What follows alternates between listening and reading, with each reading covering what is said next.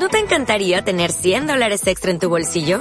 Haz que un experto bilingüe de TurboTax declare tus impuestos para el 31 de marzo y obtén 100 dólares de vuelta al instante.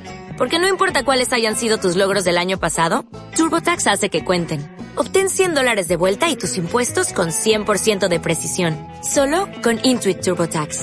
Debes declarar para el 31 de marzo. Crédito solo aplicable al costo de la presentación federal con TurboTax Full Service. Oferta sujeta a cambios o cancelación en cualquier momento. ¿Cómo estáis? Bienvenidos a Oposiciones de Educación. Yo soy Diego, preparador de oposiciones, maestro y profesor. Y hoy vengo a darte las siete claves, siete píldoras que he extraído del último libro que me he leído, que se llama El arte de aprender. Y creo que os pueden servir, os pueden dar luz en esos momentos de flaqueza, incluso eh, pues dar algún tipo de atajo para, aprender más rápido y para aprender cuando el resto de gente abandona. Y creo que en una oposición esto es una ventaja competitiva. Antes de nada, decirte que ayer hice el webinar sobre 10 errores que no te puedes permitir eh, en la programación didáctica. Fue un webinar muy chulo. Estuve una hora aportando todo lo que podía respecto, respecto a errores. Y también hice una pequeña oferta y es que el jueves que viene voy a hacer mi primer webinar de pago webinar privado de pago, lo vamos a hacer lo, vamos a hacer lo más seguro a través de Zoom, va a haber una ronda de, preguntas, pero es un webinar de hilos conductores, donde te voy a dar más de 25 ideas sobre hilos conductores, vamos a hablar de gamificación, vamos a hablar em, de inspiración, de cómo llevarlo a cabo en distintas tareas competenciales, si no tienes hilos conductores, cuáles son las alternativas en modo de metáforas y cómo hacerlo visual, tanto nuestra exposición como nuestras ideas de cara a las unidades didácticas. Creo que os va a servir mucho, eh, me lo he trabajado muchísimo. De hecho, en el momento que acabe el webinar de la semana que viene, si te apuntas, que como digo, vale 17 euros si tienes el link en, la descripción, también vas a tener un pequeño dossier donde explico más de 25 hilos conductores que independientemente si ya tienes hilo conductor o escoges uno de, ellos, el resto te va a servir para tener ideas, propuestas para distintos supuestos prácticos o incluso para tu día docente. Así que creo que va a ser un webinar muy, muy completo. Me encantaría verte dentro y si no, no pasa nada, te quedas al podcast y ya está. Vamos a empezar. Primera clave.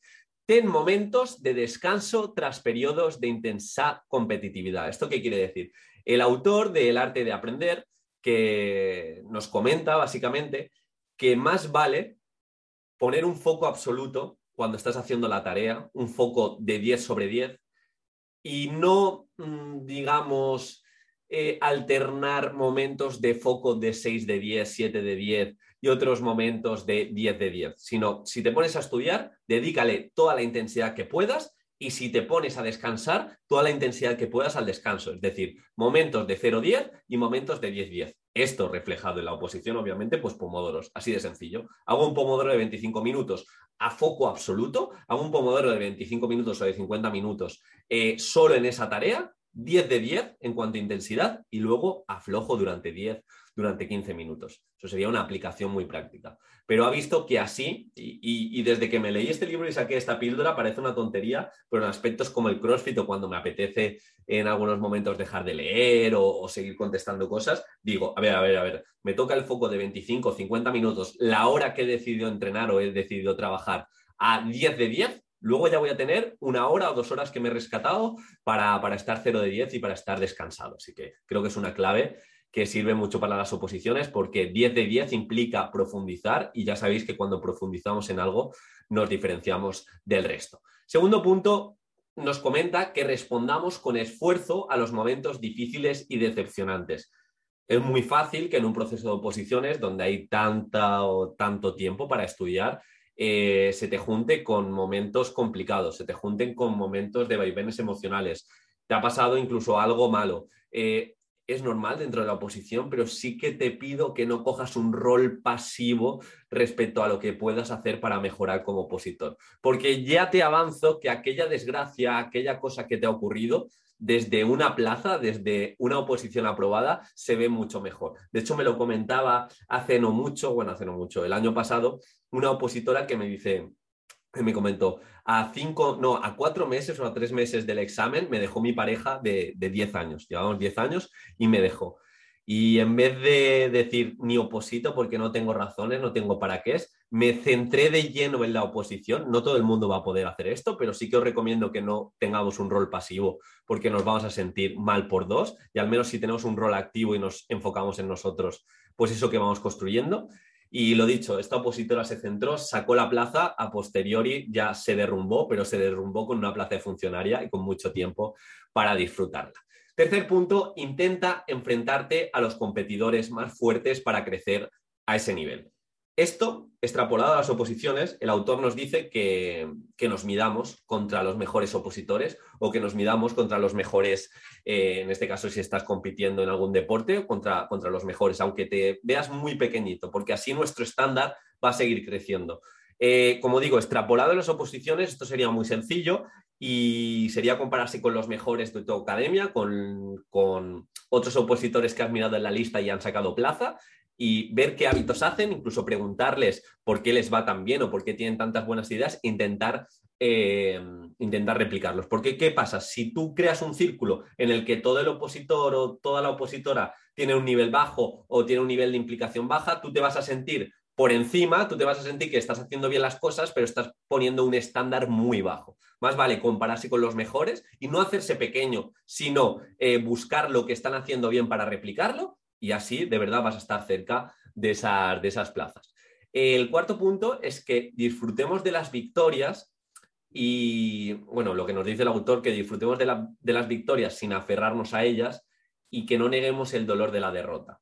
Esto de nuevo hay que dar una vueltecita para las oposiciones. Esto yo lo interpreto en el sentido de estás, haces un simulacro, te va bien, perfecto. Lo primero que tienes que reflexionar es por qué te ha ido bien, analizar también qué cosas has hecho para que te vaya bien, y esto es muy, muy importante. Eh, imagínate de igual manera que te toca evocar un tema, la gente que está en el curso de técnicas de estudio, esto seguramente está continuamente con el repaso activo. Eh, evocas un tema y lo has hecho muy bien. Vale, intenta buscar patrones de por qué lo has hecho bien. Ese día has descansado bien, ese día has jugado con la digestión como corresponde, eh, esa semana has trabajado el tema con una estructura y una estrategia clara. Saca como patrones de cuando hacen las cosas bien y no eh, simplemente digas, no, es que hoy he tenido suerte y me ha ido bien. No, no, no. Me ha ido bien, he hecho un simulacro bien, ha ido la sesión de estudio bien, siento que me ha cundido, voy a apuntar en mi diario de metacognición por qué me ha ido bien y esas cosas. Y cuando tengamos una muestra un poco más larga, veremos que los días que evocamos bien es porque durante la semana hemos tenido una estrategia que hemos cumplido y no hemos fallado. O veremos que cuando hacemos un simulacro bien, ha habido un trabajo detrás. Y eso simplemente, cuando sacamos tantos patrones, sería replicarlo. Y de igual manera, si te ha ido mal, si te ha ido mal, no pasa nada. Es genial que te vaya mal antes del examen porque es tiempo, ese error forma parte del aprendizaje y, creo que es óptimo. Quinto punto es que hagas las paces con las distracciones y entrénate para funcionar bien incluso con ellas cerca. ¿Esto qué quiere decir? Ya lo recomiendo en el santuario de la concentración dentro del curso, pero comento que es muy importante entrenar con handicaps, incluso entrenar con ruido, hacer simulacros en, una sala o en un contexto que no es el más indicado, porque el día del examen pueden pasar muchas cosas. Yo me acuerdo haciendo eh, el examen del tema esas dos horas que no paraban de hablar los, del tribunal, no paraba de hablar la profe que nos, que nos vigilaba con otro profe de otro tribunal en la puerta y se escucha. Además, eh, muchas distracciones, un par de opositores que se levantaron, nada más salieron los temas, eh, otra opositora hipernerviosa que no se podía tranquilizar y no paraban de traerle agua. Bueno, vas a tener handicaps, vas a tener esos aspectos, pero si siempre entrenas con condiciones de laboratorio que no tienen nada que ver con lo que te puedes encontrar cuando aparezca una distracción, no vas a saber lidiar con ella. Así que frente a estos condicionantes, frente a estas distracciones, tú tienes tu personaje montado para rendir y para estar concentrado. Y eso entrenado. Por ejemplo, yo hacía exposiciones muchas veces con Sálvame de fondo. Mi madre estaba escuchando Sálvame en otra, en otra, eh, en otra habitación y, bueno, pues tocaba, tocaba. Al principio me enfadaba y luego decía, a ver, a ver, me voy a encontrar de todo. Y así fue el día del examen. El presidente del tribunal se salió de, la sala, eh, volvió a entrar otro chico que tenía que ir al baño, eh, muchas veces ni me miraban. Pues bueno, son cosas que pueden pasar, pero si no lo entrenas, pues eh, lo que te puede pasar el día del examen, cuando veas algo extraño, quedarte en blanco. Así que entrena también bajo esa incomodidad. Sexto punto, el autor nos comenta que no perdamos de vista quiénes somos cuando aprendemos algo nuevo o quién eres cuando aprendes algo nuevo. Esto es un poco lo que, lo que he comentado antes. Cuando aprendemos algo nuevo, cuando nos formamos, cuando estamos en posición de seguir mejorando nuestro rol docente y nuestro rol opositor, eh, no estamos cambiando realmente quién somos. Ni antes éramos más patanes, ni ahora somos más competentes. Simplemente es un pensamiento dinámico de todo aquello que aprendo, eh, lo intento aplicar y sobre todo intento hacer mejores propuestas. Y de nuevo, cuando aprendo algo nuevo, cuando hago algo bien, intentar buscar patrones para replicar a lo largo del tiempo. Porque muchas veces dices, no, es que hoy he tenido suerte, no, es que me ha preguntado el tribunal, eh, un opositor que le mando un saludo de aquí si me escucha, que se llama César, eh, me dijo, no sé por qué, yo estoy tranquilo y, cuando estoy en la academia me, me, ha tocado exponer algún punto de la programación y me ha salido muy bien, me he visto como por encima de la media. Y, me dice, no sé si he tenido suerte o algo así me dijo. Y, no, realmente no ha tenido suerte. O sea, si sacas patrones, lleva mucho tiempo eh, trabajando a conciencia, lleva mucho tiempo formándose y gastándose dinero e inversión en buenas formaciones y tiene como esas capacidades y esas habilidades de sonar distinto. Entonces el patrón sería, tengo o estoy en disposición de sonar distinto o de hacer una buena exposición, no por suerte, no porque he tenido un buen día, sino porque he hecho esto, esto, esto y lo voy a replicar. Si las formaciones, si el trabajar cada día dos, tres horas me va bien, esto voy a hacerlo porque mm, lo normal es que me vaya bien. Y por último, y por último, es que apliquemos. El autor eh, habla mucho de que apliquemos y nos formemos continuamente, intentemos buscarle como eh, la explicación a cada cosa nueva que aparece, en la oposición a cada cosa nueva que, que aprendemos, porque de esta forma, desde esta curiosidad, vamos a tener la mente siempre abierta, la perspectiva abierta y frente a situaciones caóticas o frente, como siempre digo, el tiempo volátil, incierto, complejo y ambiguo de lo que puede ser una oposición, de lo que puede ser un grupo clase eternamente eh, diverso, pues tienes esas habilidades y esas capacidades para adaptarte y esa flexibilidad cognitiva que tampoco está mal decirlo. Así que bueno, espero que te haya aportado un libro que os recomiendo, El arte de aprender. Eh, mola mucho el autor porque ahora mismo no me acuerdo del nombre, soy muy malo, ahora, ahora, os comento, pero mola mucho el autor porque de verdad aplica todo lo que dice, es un apasionado de aprender, es Josh Waitkin con W, W-A-I-T-Z-K-I-N, el, el arte de aprender.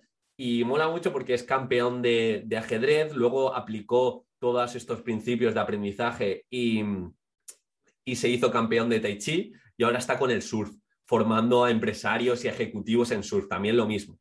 Eh, tiene como esa resiliencia muchas veces cuando se enfrenta a algo nuevo en no abandonar cuando se siente incompetente y seguir los pasos, rodearse de los mejores y, bueno, eh, os recomiendo el libro, que le deis una vuelta. Espero que os haya aportado. E insisto, si queréis el jueves que viene asistir al webinar privado, eh, hacéis un pequeño pago con el link que, os dejo de 17, de 17 euros y yo os intentaré aportar todo lo que sé sobre los conductores, todo lo que he aprendido en estos 3-4 años que he tratado con centenares de opositores y estoy seguro que, os va a inspirar y os va a aportar. Así que un abrazo y buen fin de semana.